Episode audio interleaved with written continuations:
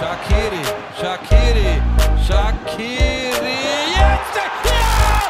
Ja! Lorenz die Schweiz führt 1 zu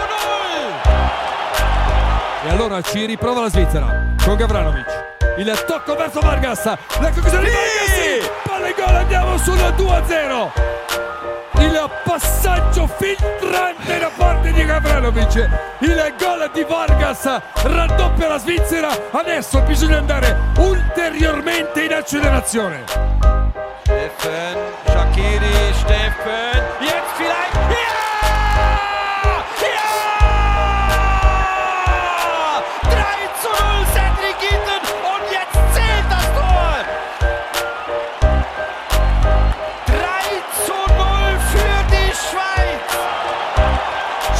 Il regagnait ce ballon, le 1-2 avec Vidmer. Un but et c'est la qualification assurée! L'Asie! On arrivera à la Coupe du Monde, Steve! C'est extraordinaire, David! Raymond Freyler pour l'équipe de Suisse qui est au paradis ce soir! Et aujourd'hui, herzlich willkommen zur dritten Halbzeit im Fußball-Podcast von TAMEDIA, am Tag nach dem. Gloriosen Oben von Luzern.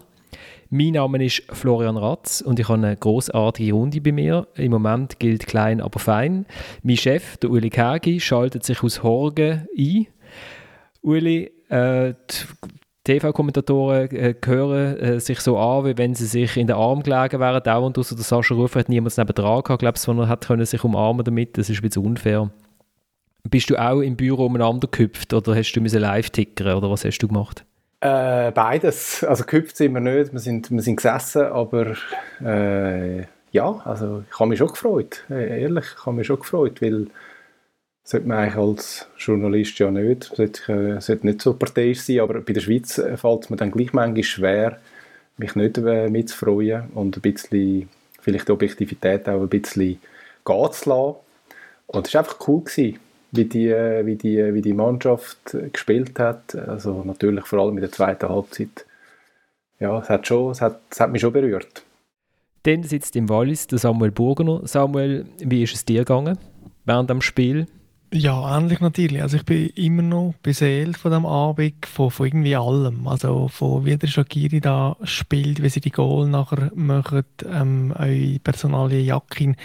Das ist alles ähm, so fantastisch und ähm, hat mich so berührt und erfreut, ähm, dass ich immer noch davon zehre.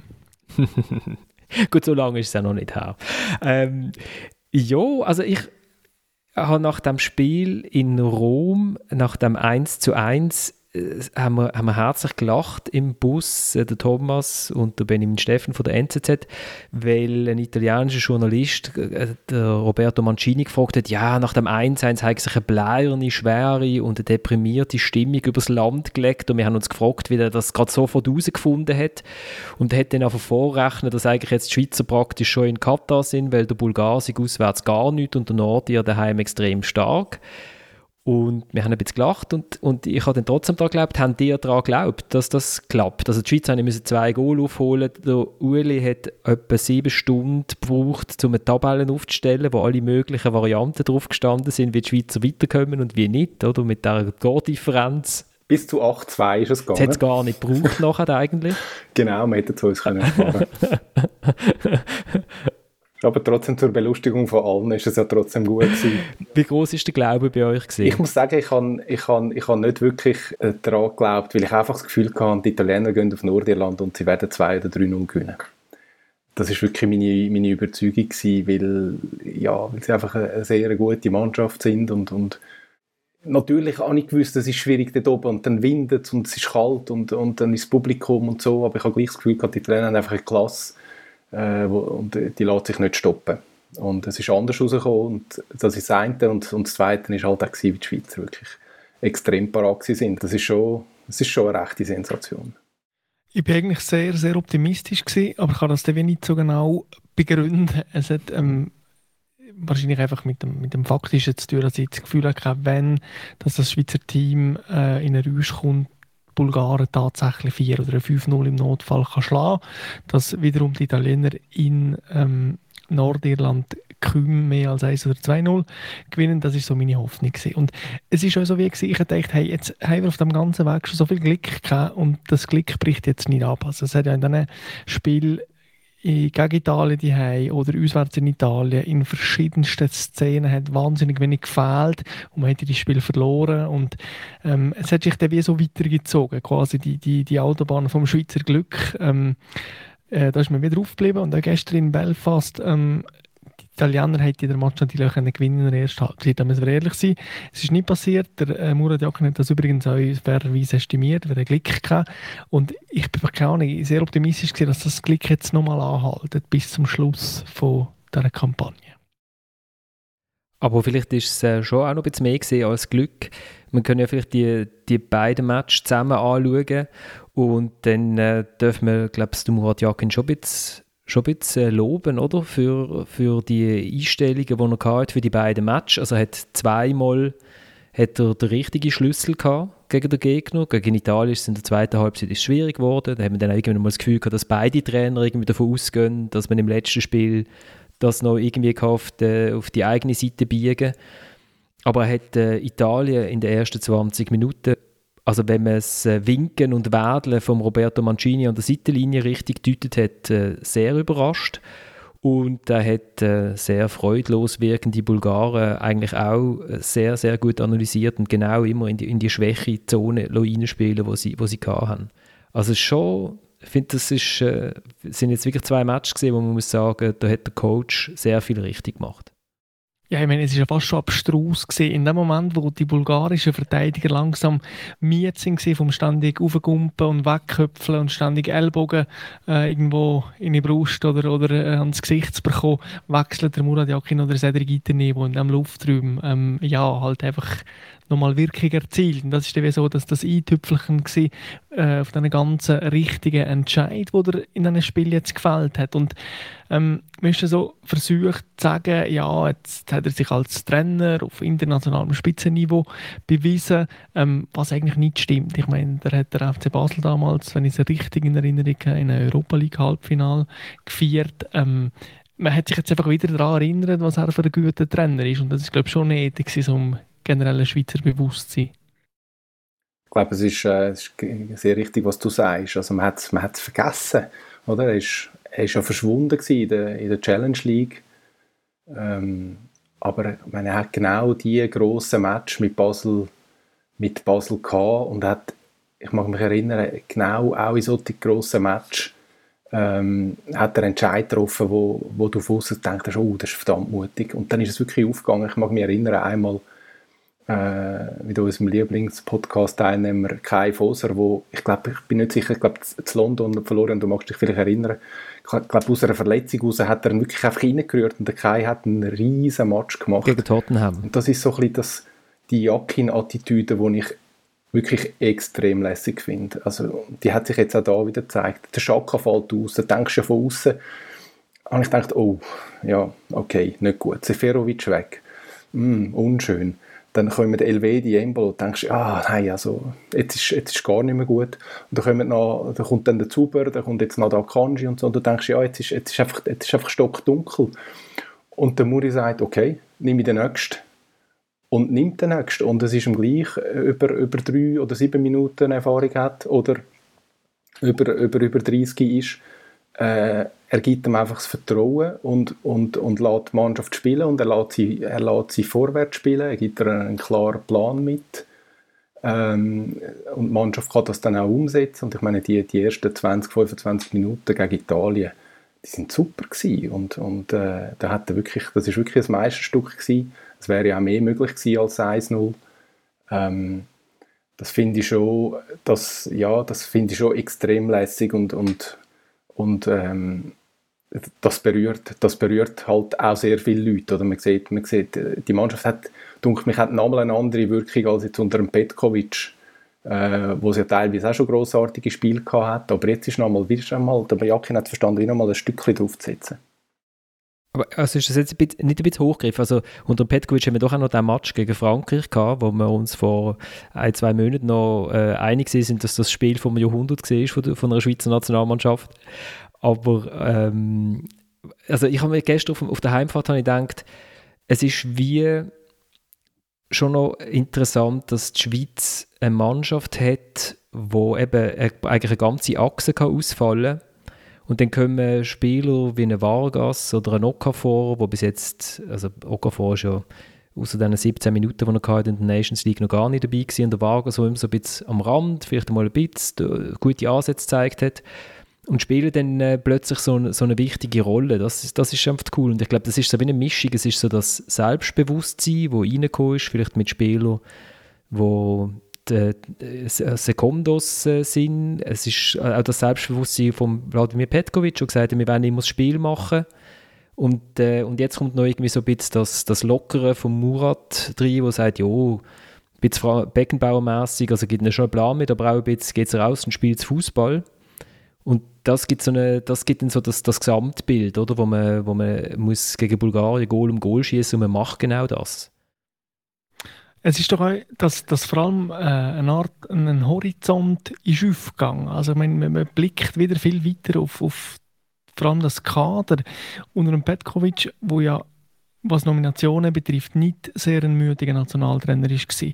Haben man sich irgendwann mal so auf die Stammequipe geeinigt und da hat es rund herum hat es relativ wenig Bewegungen gegeben. Und man hat sich, ich glaube, es ist ein grosses nationales Einverständnis gewesen, dass es jetzt die Mannschaft ist und mit der Mannschaft gehen wir jetzt noch ein paar Jahre weiter und die ist auch erfolgreich gewesen, sehr erfolgreich sogar.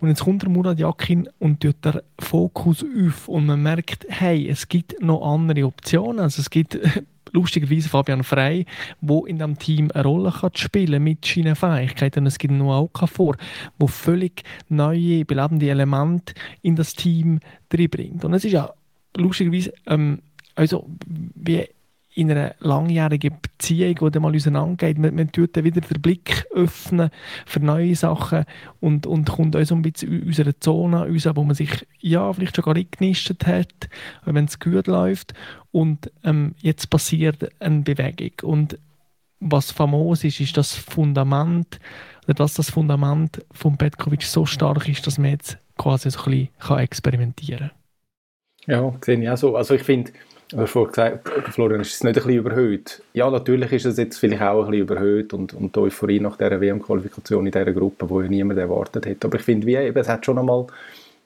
es hat nochmal ein bisschen eine andere Dimension bekommen.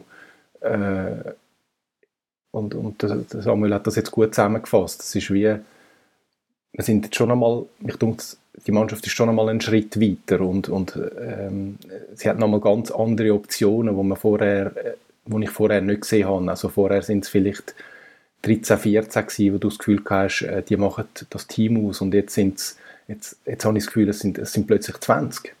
Oder? Es sind plötzlich 20, die das Team ausmachen und es spielt nicht so eine Rolle, ob jetzt Chaka mal fehlt. Und ich meine, er hat jetzt mehrmals gefehlt und es hat keine Rolle gespielt. Man sagt immer, ja, für einmal geht es, aber es ist jetzt mehrmals ist es ist es gut gegangen. Natürlich auch mit ein bisschen Glück, das muss man schon auch sagen, gegen Italien in diesen, beiden Spielen. Es hätte auch anders ausgehen Aber irgendwie, es hat verhebt.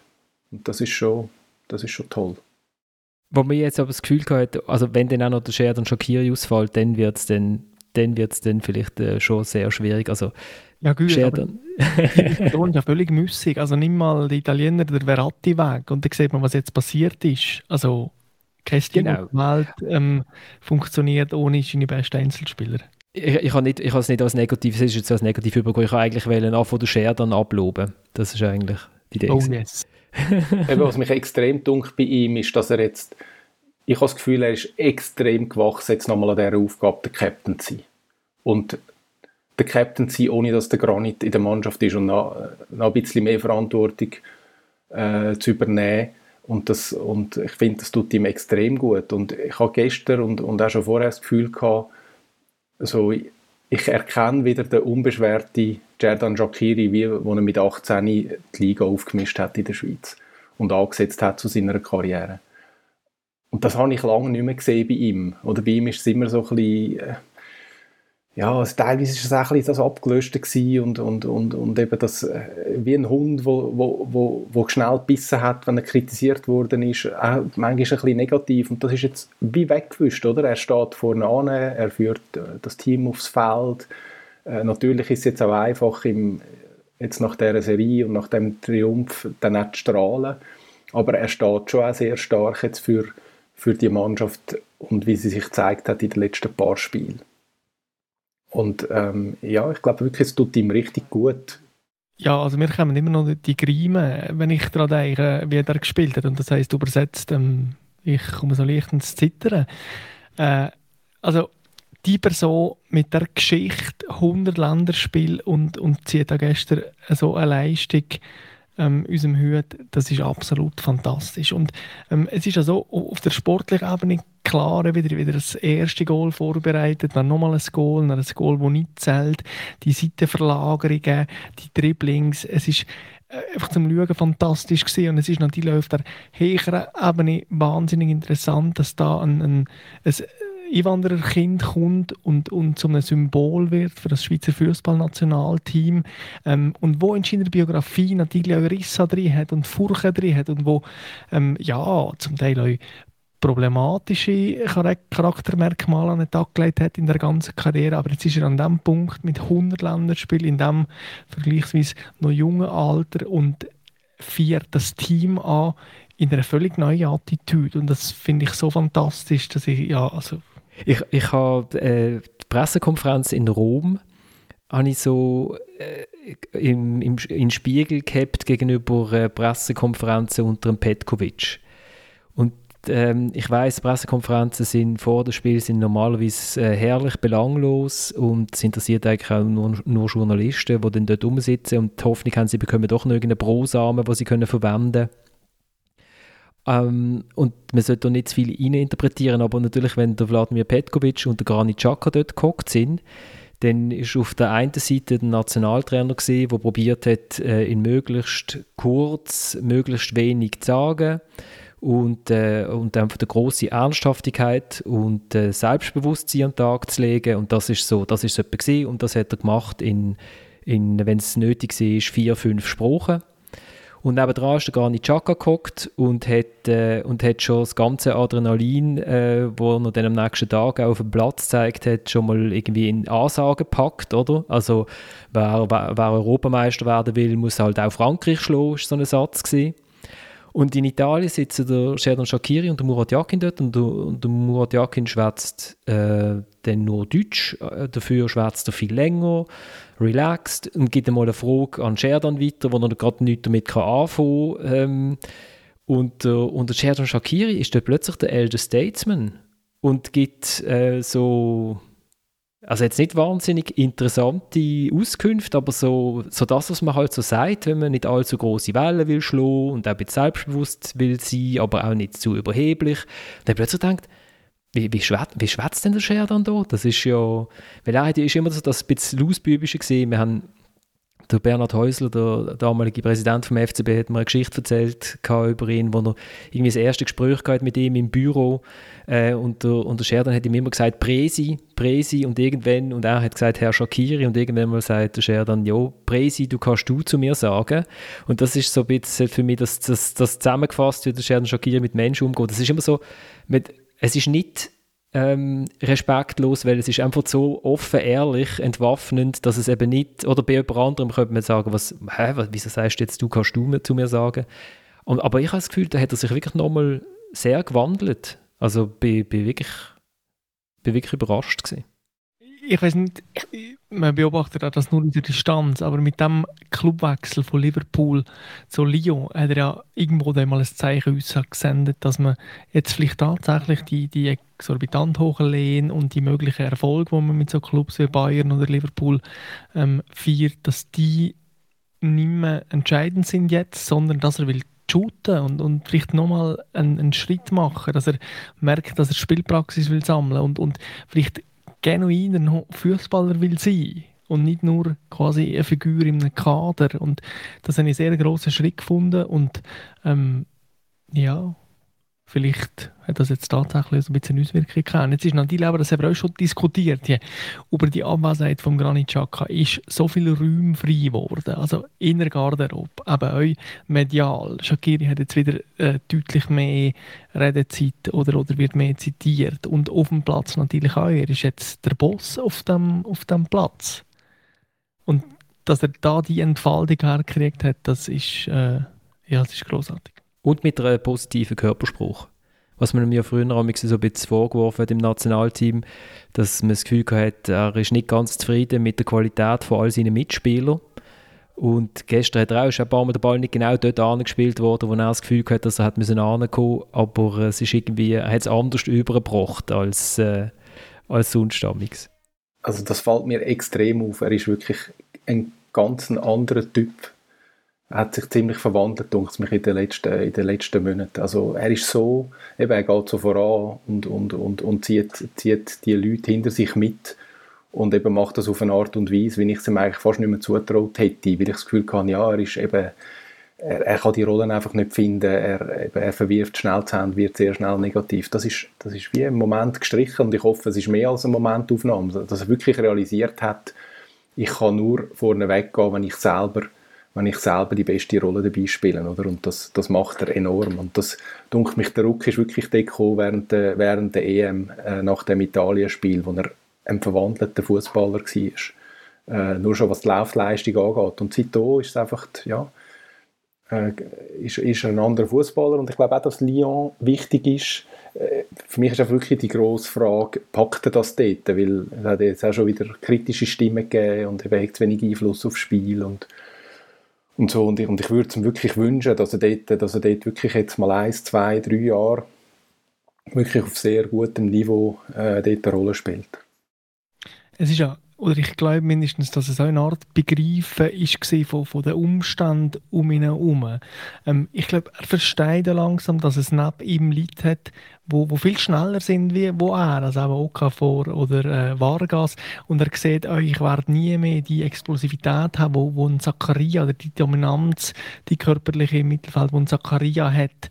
Ähm, und, und ich glaube, er hat sich so ein bisschen gelöst von, von dem Egoismus innerhalb von einem Team, wo ihn, glaube ich, stark prägt. Er hat ja immer sich so mit dem, mit dem Schaka verglichen und gesagt, eigentlich bin ich älter und mehr Erfahrung und mehr Titel und so weiter. Ich glaube, er hat eine Art begriffen, dass er mit seinen Qualitäten dem Team wahnsinnig viel kann geben kann, wenn es um ihn um andere Leute hat, die auf völlig andere Art brillieren können. Für das ist ja gestern auch äh, der Abend sinnbildlich gewesen, dass man sieht, dass ein Fabian Frey mit seiner Erfahrung, äh, ein Dennis Zakaria mit der Präsenz und mit dem, mit dem äh, mit der Körperlichkeit und eben die jungen Flügel äh, mit, ihrer, mit ihrem Speed und ihrer Frechheit optimale Ergänzungen können sein zu einem Shakiri. Und das ist, auch, das ist eine Art Loslassen wo du musst merken, ich kann hier nicht mehr die äh, absolut prägend genialistische Figur sein für immer und ewig, sondern ich kann jetzt Verantwortung übernehmen, indem ich eine Verantwortung abgebe. Was mir extrem gefallen hat, weil es passt gerade dazu, zu dem, was Samuel gesagt hat, dass er nach dem Match dann sagt, und es haben so viel gefehlt und wir hätten die so gerne dabei gehabt und, und, und, und ich grüße alle, äh, Granit und, und Brel und wir freuen uns, wenn er zurückkommt. So das Integrative, eben, wo man bei ihm vorher nicht so gespürt hat, wo man das Gefühl hat, das ist mehr ein Ich-AG, das, das Integrative, das er jetzt zeigt, das ist extrem wertvoll, glaube ich, auch für, für die Zukunft. Oder dass es dann wieder gelingt, eben auch als großes Team oder große Einheit funktionieren, wenn dann alle wieder da sind, weil dann ja, müssen andere wieder in, in Rollen zurück, wo es jetzt äh, wo vielleicht nicht so lässig sind, weil es nicht so im Vordergrund stehen. Und das ist ja wichtig, oder? dass das Team wirklich sich als, als, als Einheit versteht und auch so funktioniert. Und mir ist auf die, die Szene vor dem 1-0, wenn man dort, also das kann man sich eigentlich stundenlang anschauen, oder? wenn er sich dort eigentlich auf einem Bierdeckel äh, mit zwei, drei Bewegungen einen Meter Raum verschafft, um die Flanke zu schlagen, äh, genau dort an, wo sie dann halt muss ankommen, dass sie ja ganz schwierig zum Verteidigen ist und der Goalie kann irgendwie auch nicht rauskommen das ist einfach die Weltklasse, oder? Also, das, das können ganz, ganz, ganz wenig Spieler auf dieser Welt. Ähm, wo der Thomas und ich die Geschichte geschrieben haben über die, eben das 100. Länderspiel und so, haben wir dann auch gedacht, ja, es ist, es ist wirklich verrückt, also dass, äh, dass die Schweiz so einen Spieler hat. und dann aber scheinbar immer wieder mal wieder neu muss entdecken, oder? Also, weil ich, es ist so, ich weiß auch nicht, wenn, wenn du gegen Italien spielt und etwas probiert und es gehen ein paar Bälle, ähm, kommen halt nicht an, dann können wir gerade irgendwie, weiß auch nicht, bei mir WhatsApp-Meldungen, ja, Shakiri, immer Fehlpass und so. Ja, er ist halt der Spieler für die letzten Pässe, ist logisch, da kommt halt mal einer nicht an. Also, aber vielleicht löst sich das jetzt alles mit dem Hundertsten und alle denken sich, ah ja, stimmt, der ist 30 und hat 100 Spiele und hat etwa 22 verpasst, weil er verletzt war, oder? Sonst wäre er ja jetzt schon Rekordspieler.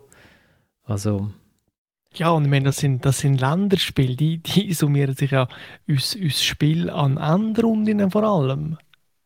Also nicht vor allem, es ja Quali- und Freundschaftsspiele auch gegeben, wo der dann ab und zu geschwänzt hat. Ähm, aber also im Gegensatz zu denen, wo, wo da Heinz Hermann und alle Geiger, ähm, die haben massiv weniger Endrundenspiel. Also der, also der Heinz Hermann hat null Endrundenspiel. hat null Endrundenspiel, 70 genau. Freundschaftsspiele. Das gibt natürlich dem Ganzen völlig eine andere Substanz. Also das ist, äh, man muss es so formulieren, das ist Schweizer Ausnahmesportler. Und, und ich glaube jetzt, ja, jetzt ist es der Hinterste und der Letzte.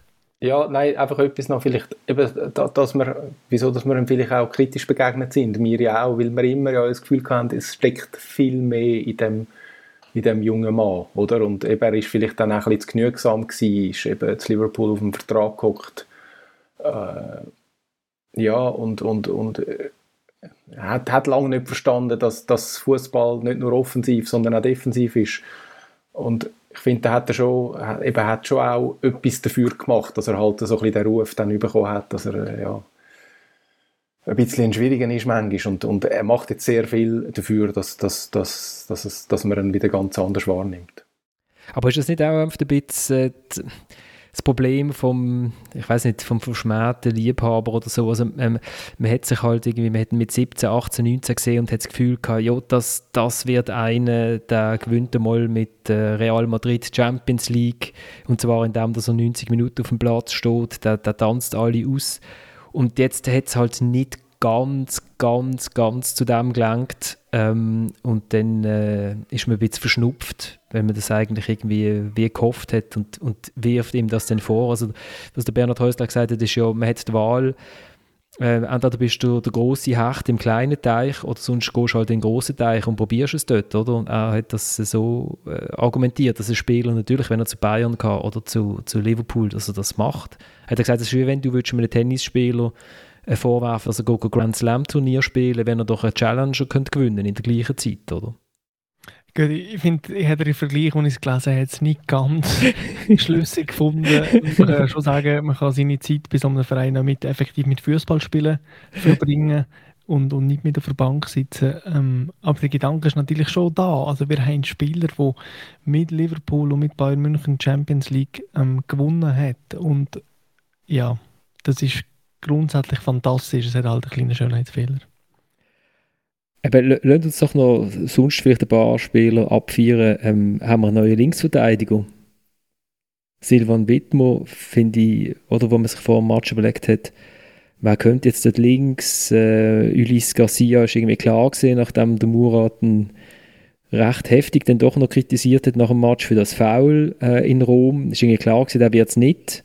Und dann hast du nur noch Rechtsfüße eigentlich im Kader und dann macht es halt der Wittmer und spielt, gut, es war Bulgarien, gewesen, muss ich schon auch noch sagen, aber spielt einfach super. Also ist schon am 1 beteiligt, ich glaube am 4-0 auch nochmal. Er ist ja nicht einmal Linksverteidiger, es war eigentlich linker Flügel, gewesen, teilweise. Also, ja, mich hat das jetzt, äh, mich hat es nicht so überrascht, äh, wie glaube euch zwei, dass, dass, er, dass er den Wittmer links überstellt. Für mich ist es irgendwie fast eigentlich die logische Wahl gewesen. Ähm, aber ja, ich, ich finde auch da, also ja, das ist so ein bisschen das Jakinsche Spiel, eben das, der, der, der Verteidiger, der Außenverteidiger ist dann quasi wirklich, wirklich schon fast ein Angreifer.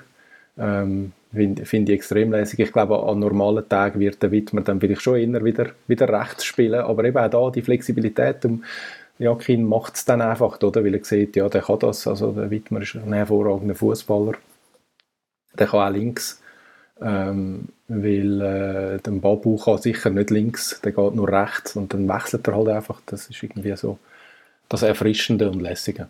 Sie sind schon beim nächsten, oder? Ja, nein, nein, mach, mach, nein, nein, nein, nein. Ja, also Zakaria ist schon überragend gewesen. Auch wieder halt ähm, im Kontext, dass es Bulgarien war, aber äh, schon eine Wahnsinnspräsenz gehabt, Zweikampfstärke, ähm, auch endlich viel mehr Speed nach vorne und Versuch vertikal zu spielen, hat mir schon sehr gut gefallen. Er ist nicht ganz so zur Geltung gekommen, weil halt das Spiel ein bisschen darauf ausgelegt war, dass, dass die Innenverteidiger eigentlich die beiden Außenverteidiger oder die Flügel äh, mit weiten balancieren. Aber äh, ja, habe ich also auch gefunden, wenn irgendetwas aufzuräumen war im Zentrum, dann war er dort mit einem unglaublich langen Bein, oder? Also, weiß auch nicht, ich habe gedacht, Strumpfhosen-Model hätte er sonst auch noch können werden plötzlich, wo wieder mal das Bein ausgefahren ist. Der, der Freddy Bickel hat mir das erzählt, wo er, wo er ihn ist anschauen irgendwie bei der U18, dass ihm das aufgefallen ist, dass, dass wir denken, ah, der, ist, der ist jetzt schon vorbei, der Gegner, und dann kommt noch von irgendjemandem, kommt noch mal, kommt noch ein Bein und dann ist, ist, er dann halt, ist er dann halt doch nicht vorbei. Ja, hat mir, hat mir auch gefallen, ja. Ich habe schon gegen Italien äh, hervorragend gefunden. Eben dort, dort ist mir fast mehr aufgefallen als jetzt gestern. Was wahrscheinlich mit dem zu tun hat, Florian, was du sagst, eben das Spiel wie quasi gar nicht für ihn gemacht war. Wie, wie ist es eigentlich, wenn man so von den Spielern weggeht, auf, auf die einordnende Ebene, ähm, also weißt, im, im, in der Schweizer Sportgeschichte, ich finde das noch ein interessanter Gedanke, also das müssen wir ja schon obwohl es jetzt schon die eine oder andere WM-Qualifikation gegeben hat, ähm, auch in Folge. Aber jetzt das Jahr 2021 mit dem Erfolg an der EM und jetzt die Qualifikation unter diesen Umständen für die WM, also das finde ich, das ist in der Schweizer Sportgeschichte sehr weit voranzuordnen gerade da, ich weiß nicht genau auswendig, aber die, die grossen Federer-Traum von der Simon Ammann mit dem Doppel-Olympiasieg im Skispringen oder U17-Weltmeistertitel, so Sachen. Aber es gehört für mich schon irgendwann in die Nähe von der Kategorie. Oder wie seht ihr das?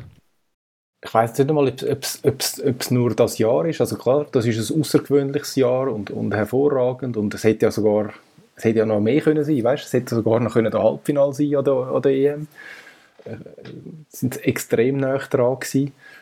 Ich finde, was ich wirklich, was ich wirklich äh, extrem äh, speziell finde, ist die Serie. Also ich meine, die Schweiz, 8 Millionen oder 9 Millionen, sind jetzt zum, zum fünften Mal, glaube ich, in Serie oder WM. Also ich meine, das, das ist eigentlich gar nicht, das ist eigentlich fast nicht möglich, oder? Und, und haben äh, ein grosses Turnier seit dem 06 verpasst, wenn ich mich nicht nein, seit dem, seit dem 04 verpasst, oder? Das war die EM gewesen, äh, im 12. Stimmt das, was ich jetzt verzapfe? Ich glaube es. Also das ist schon außergewöhnlich und, und, und es zeigt einfach auch, dass, dass, äh, dass, dass es der Verband verstanden hat, wirklich, wirklich die, die ja, der Breitensport also so irgendwie den Fußball so aufzustellen, dass einfach wirklich die, die Talente, die, die Spieler wirklich sehr breit erfasst werden und aufgetragen werden bis an die Spitze und wahrscheinlich auch wenig, sehr wenig verloren gehen. Und ähm, ja, im Prinzip muss man, ja, muss man ja wirklich über jede Qualifikation schon jubeln und wenn es dann noch ein, ein Viertelfinale ist an der Euro, dann ist das, ist das hervorragend und, und vielleicht, vielleicht ist es sogar mal noch mehr. Ich, ich, eben, ich, an guten Tagen kann man ja der, der, der Mannschaft alles, fast alles zutrauen. Ja, an, an schlechten leider, leider auch fast alles. Aber es ist schon, es ist schon eindrücklich, was das kleine, was das kleine Land als Fußballland leistet. The Guardian hat in seinem äh, Live-Ticker geschrieben, Switzerland are very, very good in qualifying for things. also, die Schweizer sind sehr, sehr gut in sich für etwas zu qualifizieren, oder? Also, was also, haben wir da noch zum im Angebot? Nein, ja, also ich glaube, das ist einfach, es hat sich auf den Fußball bezogen. Und eben auf die, auf die Serie, dass, äh, dass die Schweizer immer dabei sind, oder? Also, wo andere Länder ja nicht. Also in Italien geht jetzt, äh, geht jetzt Zittern wieder los, wenn man da in, in Playoffs nicht nur die besten Erfahrungen gemacht hat. Vor vier Jahren gegen Schweden, Schweden gescheitert ist, in einer ähnlichen Situation. Ja, also finde find schon auch, ja, es ist, es ist schon sehr, sehr eindrücklich. Es hat mir auch jemand geschrieben auf Twitter nach unseren Noten aus Rom, wo er ähm, gar nicht so jubilierend gesehen sind, äh, ist schon noch faszinierend. Äh, spielt, die Schweiz spielt 1-1 in Rom und irgendwie, äh, ich weiß gar nicht, wie viele Spieler das mal gut, eine gute Note geben und nicht nur einfach genügende. Wir merken schon, dass die Ansprüche gestiegen sind, oder? Ja, ich finde, man muss, auch, muss, muss ein bisschen aufpassen, dass man Sorry Samuel, dass man, dass, man nicht, dass man nicht das Gefühl hat, das ist Normalität. Oder? Es ist überhaupt nicht Normalität, dass die Schweiz in einer Gruppe mit Italien Gruppensieger wird. Also, Normalität wäre, dass die Schweiz ins Playoff geht. Also das kann man erwarten und es ist auch nicht Normalität, dass die Bulgaren, auch wenn sie jetzt wirklich keine guten Bulgaren sind, einfach so 4-0 wegputzt. Ähm, es ist schon recht außergewöhnlich. Ich glaube eben so die ganz grossen, es ist für mich jetzt noch nicht ein ganz grosser Sportjahr, wie es du vorher angesprochen hast, Samuel Wilm, aber das hat natürlich auch damit zu tun, dass, dass wir jetzt als Schweiz äh, wirklich, oder als Schweizer, wenn man das so überhaupt darf sagen, extrem verwöhnt sind, eben mit dem Federer und, und vorher schon mit, mit dem Martina Hingis, wo wir wirklich so in einer Weltsportart schon ganz zuvorderst sind, aber es kommt schon, es kommt schon weit vorne, natürlich. Es ist noch ich habe mich heute Morgen gefragt, okay, in, mit welchem Ereignis oder ähm, Geschehnis habe ich eine Art Verbindung zu meinem Land, zu meinem Herkunftsland hergestellt. Und, und ich bin dann lange am Studieren gewesen, also dachte ja, Wahl von Pascal Guspa zum Bundesrat hat mich wahnsinnig geprägt aus lokaler Sicht. Als ich vom Frisch Homofaber gelesen habe, bin ich wahnsinnig beseelt gewesen. und dann kommt dann schon irgendwann der Fußball. Und klar, man ist ja also als Nerd immer noch ein bisschen mehr betroffen und als Journalist. Aber ich finde, es hat die, die, die Erfolge der Fußballnation so etwas Einschließendes. Ähm, überall die vielen Sekunden, die es einem Team drin hat, hat ähm, das einfach eine, eine Reichweite, glaube ich, wo tatsächlich bis in den Hinterstrachen vom, vom Land wirkt. Und der, der Federer ist ja für viele, eben unsere Kundos, wie nicht so zugänglich gewesen, glaube ich, mindestens der Simi Amann sicher nicht. Und das hat jetzt so etwas, wo, wo ja, wie noch viel mehr für unser Land steht, so bis jetzt funktioniert. Also die Mannschaft ist noch viel mehr ein Abbild von, von, unserem, von unserem Alltag. Und ich glaube, das lässt noch in viel mehr Leuten einfach sehr gute Gefühle aus. Und, und ja, eine Art Stolz, dass, dass so ein kleines Land ähm, so ein tolles Team hat. Ich glaube auch, dass es etwas Einschlüssendes hat, Samuel, aber es hat, man muss auch sagen, es hat im, wenn es nicht so gut sind oder, oder, oder auch schlecht wie gegen Italien oder EM, dann hat es eben auch etwas Ausschließendes. Oder? Dann heisst es dann sofort, äh, oh, äh, die Truppe da mit diesen, diesen vielen Sekundos und so. Oder es hat so wirklich was gewaltig ist, was die, was die, die, die Mannschaft an, an Emotionen auslöst und ich, ich, aber ich bin völlig bei dir. Also das, ich glaube gerade eben so, so Resultate, die, die sorgen schon auch dafür, dass man dass da auch ein Gemeinschaftsgefühl entsteht in dem Land und, und auch viele merken, äh, ja, es, ist, es sind jetzt halt nicht alle äh, beim Rütli-Schwur schon dabei gewesen, sondern es hat auch ein paar andere, aber die stehen genauso für die Schweiz äh, wie, wie Burgeners und, und, und, und Kegis, oder? Das finde ich, schon, find ich schon extrem wichtig. Burger, wie viele Generationen Wallis? das weiß ich wirklich nicht.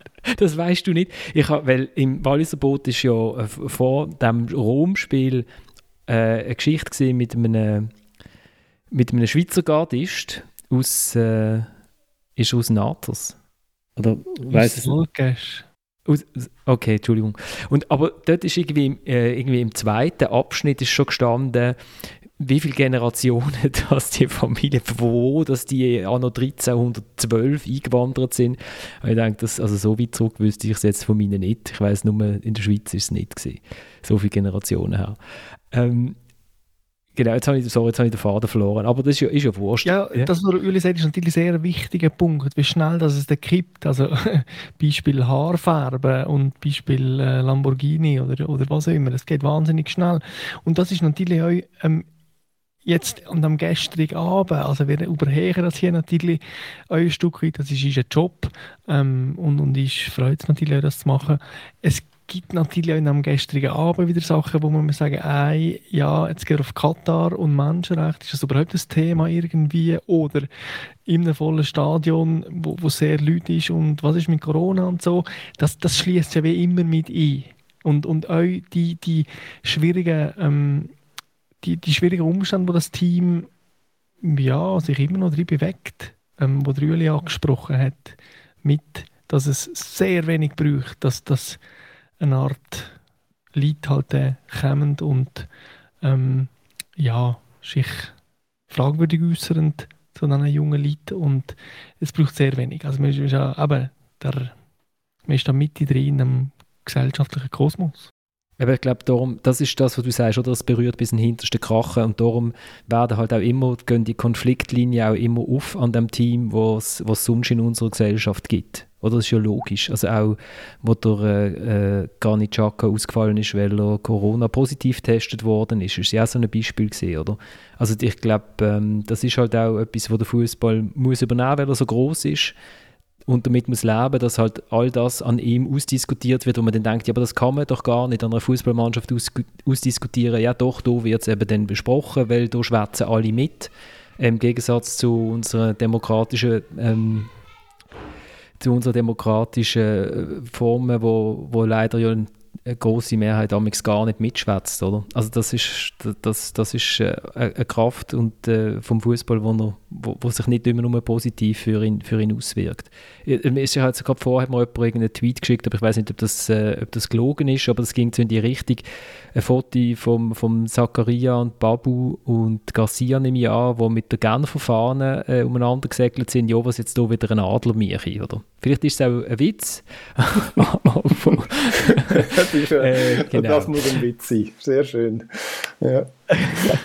ich habe mich ja als Walliser sehr stark über die Genfer Flagge aufgeregt, aber ähm, der Kontext ist ja ein anderer. Wo, wo kommt der Genfer Lokalpatriotismus? Also ich meine, gestern hätte ja müssen, also wenn, dann müsste ja ein Basler, äh, Basler Stab hätte müssen umgeschwenkt worden sein wie verrückt, oder? Weil die Mannschaft ja doch auch ein bisschen Basler Fundament hat, zumindest wenn man schaut, wer alles dort vorbeigeschaut hat einmal aber das ist, ich weiß auch nicht, aber die Genfer haben immer ein Genfer Fahne dabei, das ist lustig. Das ist ein Minderwertigkeitskomplex, weil Servet immer so schlecht ist. das ist jetzt ein fieser Seitenhieb vom Walliser gesehen, oben Abend, oder? In, in Wasserflussrichtung. ähm, Katar ist, äh, ist ein gutes Stichwort, würde ich schon auch noch schnell darüber schwätzen. Jetzt können wir uns ja wie nicht mehr verstecken und sagen, ja, wir sind ja eh nicht dabei und dann schauen wir vielleicht heimlich unter der, unter der äh, Bettdecke auf dem Handy dann doch noch irgendwie äh, die Match. Ähm, wie, wie soll man jetzt mit dieser WM umgehen, Uli? Du als Chef musst mir das ja eigentlich sagen.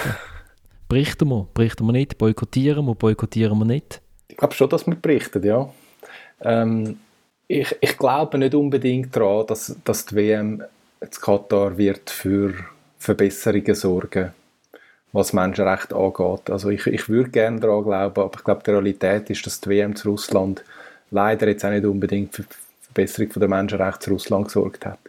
Ähm, ich bin aber auch nicht der Meinung, dass man jetzt einen Aufschrei machen und über Boykott reden weil es ist einfach so, die WM findet dort statt. Ähm, äh, man, kann das, man kann das gut finden oder noch lieber, man kann das weniger gut finden.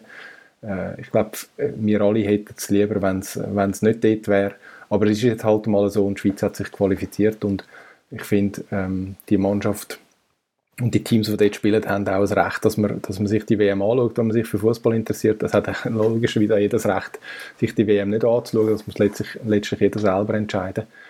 Ich finde, äh, es ist wichtig, dass man sich klar positioniert, auch als Teilnehmer. Ähm, dass man auch sagt, und darf sagen, was einem nicht passt. Da tut sich ja FIFA oder auch äh, das tut sich dann bei solchen Gelegenheiten auch immer sehr schwer zu sagen, was einem nicht passt. Also zuerst vergeben sie Grossanlässe denen und dann äh, wollen sie nichts sagen zu der kritischen Situation in dem Land. Ich finde, das sollte man, das muss man auch ansprechen, als, zum Beispiel auch als Verband. Ähm, ich würde mir das auch wünschen. Aber ich glaube, realistischerweise ist auch nicht viel mehr möglich. Also man kann einfach sagen, was man findet dazu und was man findet, äh, wie man findet, sollte das, sollte das Land funktionieren. Und dann ist aber dann auch mal gut. Also äh, ich glaube, der Fußball wird die Welt halt leider nicht, nicht verbessern, so wie man es uns vielleicht würden wünschen. Aber ich glaube, was man kann, ist, man kann offen sagen, was man denkt. Ja, und im besten Fall halt einfach auch ähm, Schärfung von politischem Bewusstsein bei jungen Leuten. Also wenn ähm, über die EM schon nicht die Menschenrechte in Katar verbessert werden, kann es ja vielleicht mindestens bei jungen Leuten einmal eine Diskussion geben, im ganzen Kontext von, hey, wo ist es Katar überhaupt, warum gibt es die Kritik, was läuft da eigentlich, ähm, was sind Wertvorstellungen, westliche Wertvorstellungen, andere Wertvorstellungen? Und wenn es über das mindestens im Schweizer Fußballnationalteam, aber auch im, im, Land grundsätzlich bei jungen Leuten Diskussionen über so Sachen gibt, dann haben wir vielleicht schon ganz, ganz etwas Kleines gewonnen. Aber meinen Sie, das gibt es überhaupt? Also außerhalb von unserer Blose, von den Anführungszeichen kritischen Journalisten und ein paar politisch sowieso schon Interessierten. Also, aber die letzte WM war in Russland. Gewesen. Dort ist während dem äh, Turnier ist, sind, ist sogar sind Schrauben angezogen worden, was Meinungsäußerungsfreiheit äh, betrifft. Es sind Versammlungen sind verboten worden, sind äh, Schwule- und Lesbenorganisationen sind massiv unter Druck gesetzt worden, dass sie sich nicht zu laut äußern. Ähm, es hat ja schon x Veranstaltungen gegeben in Ländern, wo jetzt nicht, also China ist jetzt auch nicht demokratisiert worden durch die Olympischen Sommerspiele äh, hat jetzt demnächst wieder Spiel, wird auch durch das nicht demokratischer werden. Also, ja, ich, wir haben die Geschichte schon mal gemacht, weiß schon, schon länger her, sollen wir boykottieren oder nicht.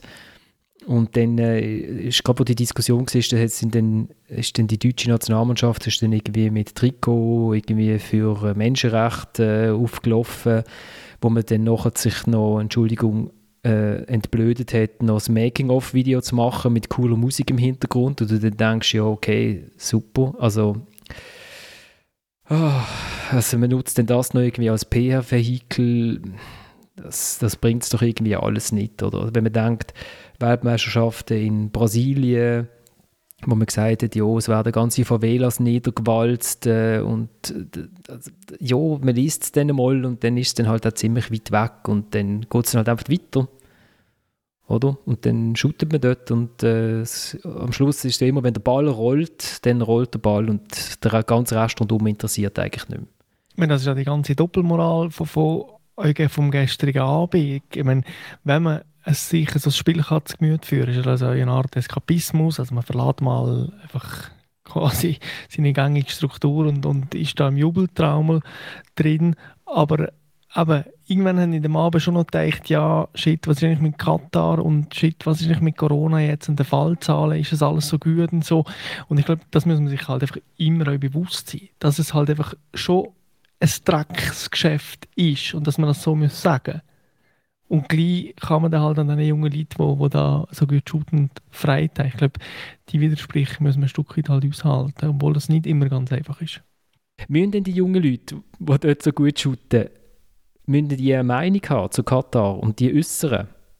Das ist ja unsere, also unsere Gutmenschen sozial äh, Anspruch an, an die Fußballer, dass die eine Meinung sollen haben und die auch sollen äußern und am besten haben sie auch noch unsere Meinung, oder? Genau. Nein, ich finde ich find, ich find überhaupt nicht, dass sie eine Meinung haben und sich äußern müssen, weil ich habe vielleicht mit äh, 22 oder 23 auch nicht zu jedem eine Meinung gehabt und wahrscheinlich schon gar nicht zu den, äh, zu den Menschenrechten in, in anderen Ländern, die sehr weit weg sind und, und vor allem auch, ich habe vielleicht, oder sagen wir es so, ich habe vielleicht eine Meinung gehabt, aber ich hätte nicht können fundiert, fundiert etwas begründen und ich finde das schon sehr heikel, wenn man jetzt irgendwie von Fußballern das verlangt. Ähm, aber ich finde, die, die wollen, sich äußern, die sollen sich können, können äußern, ohne dass gerade ein Mensch von der FIFA mit einer Strafe droht. Oder? Und das finde ich einfach extrem wichtig. Ähm, und was ich mir schon würde wünschen, ist, dass FIFA und auch das IOK, das ist, ist im Prinzip ist das genau das Gleiche, wirklich so große Anlässe nicht mehr in Länder geben, wo sich sehr sonderbar oder ja, sich sehr sonderbar verhalten, gerade was, gerade was Menschenrechte angeht oder eben Ausgrenzung von, von Homosexuellen beispielsweise. Also das, das, ist, das geht einfach nicht und da haben die, haben die grossen Verbände haben wirklich eine grosse Verantwortung.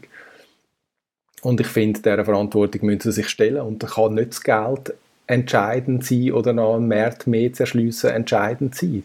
Das kann schlicht nicht sein. Also wir leben im Jahr 20, 2021 und haben, haben gewisse, also zumindest jetzt, jetzt in vielen Ländern gibt es halt ethische Standards, wo wir das Gefühl haben, müssen eingehalten werden. Und, und dass sich gerade die grossen Verbände darum votieren, finde ich schon, das regt mich extrem auf. Und äh, dort muss eigentlich jetzt mal der erste Schritt passieren, statt dass sie anderen ein Maul verbieten. Das Problem ist auch, dass, dass die Leute in der Verantwortlichkeit ähm, ja, ich meine, wenn der Gianni Infantino in einem Podcast würde zuhören, ähm, die Hälfte würde er nicht verstehen und für die zweite Hälfte hätte er ein mir zu lächeln übrig. Also es ist da wie so eine Art Parallelwelt bei diesen verantwortlichen Funktionären. Und das ist so komplex und so verstrickt und es geht um so viel Geld und Einfluss und Macht und ich glaube, da muss man sich nicht allzu viele Illusionen machen, dass ähm, Fußball-Weltmeisterschaft oder Europameisterschaft zukünftig in einem Turnus zwischen Schweden, Deutschland, Frankreich und der Schweiz ausgetragen wird. Also. Ja, meine Hoffnung ist halt, dass sich der anhaltende Druck ähm, auf die, die das entscheiden, dass der dann irgendwann seine Wirkung entfaltet. Und, und der Druck ist ja schon da. Also ich habe das, ich habe das an der EM sehr positiv erlebt, oder? Dass, dass sich halt auch Leute dann wehren für die Regenbogenfarben und, und, und das auch Druck aufsetzt, oder? Also auf, auf, auf, die, auf die UEFA dazu mal und auf andere Länder. Also ich glaube, das da hinterlässt schon Spuren. Oder die großen Verbände machen ihre Art von Eskapismus, also wo es darum gegangen ist, dass äh, ehemalige Spieler darüber diskutiert haben, wie super das ist, dass eine WM alle zwei Jahre stattfindet. Hat man das in Katar gemacht, meinte ich, und nicht am FIFA-Hauptsitz in Zürich. Ähm, man, hat sich auch, man trifft sich auch immer wieder, man hat, glaube ich, eine Außenstelle aufgemacht in Paris. Und von Paris ist ja die Standleitung auf Katar auch im politischen Bereich gar nicht so äh, schlecht ausgebildet, oder? Das ist auch ein Grund, warum das die WM unter anderem auf Katar gegangen ist, sind ja die Verbindungen äh, zwischen Katar und dem äh, Herrn Sarkozy gewesen. Was ich mir auch noch gefragt habe, ist, eben, wenn die Spieler nichts sagen, müssen Verbände etwas sagen und wenn ja, was? Ich habe dort mit dem Dominique Blanc, dem äh, Verbandspräsident vom Schweizerischen Fußballverband, darüber geredet. Und er hat gesagt, ja, sie, sie tun den Standpunkt, ihren Standpunkt, wenn sie festhalten, oder dass man für Menschenrecht ist, ich habe das Gefühl, es geht dann halt nicht darüber hinweg, als dass dann irgendwo, ich weiß nicht was, in einem Memorandum steht, man ist im Fall für Menschenrechte oder eben irgendwie noch in einem, im letzten Testspiel, vielleicht in, in St. Gallen, hat man dann noch irgendwie äh, ein T-Shirt da, wo irgendetwas mit Menschenrechten steht, aber am Turnier selber, dort, wo es ja am kraftvollsten wäre, wenn sich jemand würde äußern und wenn etwas würde kommen, kann ich mir nicht vorstellen, dass etwas passiert. Bin aber auch noch gespannt, wie es ist mit Fans und so, also das äh, es ist ja noch weit weg. Es geht ja in einem Jahr dann los, oder? Es ist ja ein Winter-WM. Auf das freuen wir uns ja auch, oder? Wer hat nicht schon immer Glück äh, trinken zum 0-0 von Schweden gegen den Iran? Genau, am Après-Ski vertreiben wir das Ganze ein bisschen besser. ja. die, die haben schon Après-Ski im November in Wallis. Oh. In Basel gehen Skilift immer erst im Dezember auf. Ja gut, also jetzt haben wir, haben wir es schön noch ein bisschen, ähm, vom, vom Jubilieren ein bisschen ins Deprimierte rein äh, verschieben. Nein, Samuel, freust du dich auf, jetzt auf die Endrunde? Oder, also, dass man sich über die Qualifikation freut, das finde ich, es ist, weil es also toll war, weil es also ein toller Match ist, eben freut man sich jetzt auf die Endrunde. Muss man auch noch nicht, ein Jahr vorher, oder? Ja, stimmt. Frage. Bin ich froh, dass ich das jetzt noch nicht machen muss, ähm, dass man sich jetzt anderen Sachen kann widmen kann. Ähm, ich weiß es schlicht nicht. Also ich hoffe schon, dass der wirklich sehr konkret bezogen auf das Schweizer Team eine Art Vorfreude kommt, aber es wird schon eine Art andere Erfahrung sein. Es war halt immer, vorher Sommer, gewesen, es war warm in den meisten Fällen und es hat so, ja, immer etwas Befreiendes gegeben, wenn die äh, anderen Runden sind losgegangen und was das genau jetzt soll sein in Katar, das ist mir völlig ähm, suspekt momentan, aber ich weiß es nicht. Was ich eben noch gedacht habe, was vielleicht noch nett war, wenn, äh, wenn vielleicht äh, Panini, wo ja eh immer auf der Suche ist äh, nach Möglichkeiten, noch mehr Bildchen äh, mit noch mehr Bildchen den Eltern das Geld aus dem Hosensack zu ziehen für, für ihre Kinder, die sie sammeln. Vielleicht könnte man ja dort äh, die UNO-Menschenrechtskarte irgendwie auf mehrere Kleber verteilt, auf so Gold, weißt du, so die glänzigen, goldigen Äh, Gibt es die eigentlich noch? Früher sind das immer die, so die Wappen sind immer so gold- oder silbrig glänzig gewesen. Ja, die gibt es Vielleicht wäre das so eine Möglichkeit. Ich finde im Fall, dass, dass das jetzt mal im November und Dezember stattfindet, ich finde das eigentlich noch ich finde das eigentlich noch cool. Es ist ja lustig, dass wir immer das Gefühl haben, die WM muss im Sommer sein. Ich weiß jetzt nicht, wie die zu Uruguay denken und äh, zu Neuseeland. Ich glaube, es ist nicht unbedingt immer in ihrem Sommer. Und jetzt, jetzt müssen die Europäer mal umdenken. Ähm, äh, das finde ich überhaupt nicht tragisch. Ich, ich stelle mir das auch noch recht cool vor. Ich habe heute, heute Morgen gesehen, dass glaube unsere äh, ich glaube, die ersten Matches sind am Morgen um 11 Uhr, es sind bis zu vier Matches pro Tag. Ähm, ja, also ich, ich, ja, ich getraue mich schon, mich jetzt schon ein bisschen zu freuen. Ich, ich glaube nicht, dass allzu viele Leute äh, werden, werden anreisen, jetzt zumindest aus der Schweiz. Ich glaube schon, dass die Menschenrechtslage viele Leute wird davon abhalten, selber dort zu sein, obwohl sie eigentlich äh, klimatisch wahrscheinlich noch zumindest, zumindest reizvoll wäre. Im Novembernebel, sorry, Samuel, du bist ja der Einzige, der heute schon die Sonne gesehen hat. Ähm, äh, im Novembernebel zu kommen. Oh, ich weiß, ich weiß noch, wo, wo, die, wo die WM vergeben worden ist. Es ist so super gewesen. Vor hat die FIFA noch ihre Berichte rausgegeben und sie haben grün, gelb und rot für die verschiedenen Punkte, die wichtig sind. Und bei Katar ist einfach alles rot gewesen. Das ist so super. Das ist wirklich ja, also der, der, ja, gut, der also, Entscheid ist definitiv Wir haben jetzt noch ein Jahr Zeit, zu, ich bin so verzögert, an was liegt das eigentlich? Am schlechten Internet? Ja, du bist im Keller, oder? Bei deinem Sohn und du hast doch deinem Sohn das Internet abgeschraubt, damit er nicht die ganze Zeit umeinander surft, nehme ich an. Sozusagen, sozusagen. du musst dann jede Zeitlupe rausschneiden. Gut, also, in mühevoller, mühevoller Ja, das mache ich dann, das mache ich. Das mache ich immer in mühevoller Handarbeit. Also gut, wir haben eine Stunde geschnurrt. Ähm, der Uli sitzt in, in, äh, aus seinem Keller wieder raus, der Sohnemann darf wieder rein. Äh, der Samuel Burgner äh, sagt, bitte danke ähm, dem netten Mann, der uns hilft, damit seine Stimme bei uns äh, ankommt vom Walliser Boot. Herzlichen Dank. Und ähm, ja, genau, ich kann nochmal schnell sagen, am 29. November nehmen wir live auf im Didi Offensiv in Basel. Äh, die Türöffnung ist um halb sieben. Wir nehmen auf ab der siebten. Wäre cool, wenn ein paar Leute wieder vorbeikommen. Und dann sagt man mal, äh, wie gut gelohnt dass der Thomas Schiffer immer ist während der Aufnahme. Der Oliver Gut kommt aus dem Weiten Fricktal und der Moritz Marthaler kommt als Berner Sympathieträger in, nach Basel und ich bleibe einfach, ich komme einfach mit dem Velo vorbei. Äh, genau. Danke vielmals fürs Zuhören, danke vielmals fürs Mitschwätzen. Die nächste äh, Ausgabe kommt dann wieder am Montag in einer Woche. Ciao zusammen.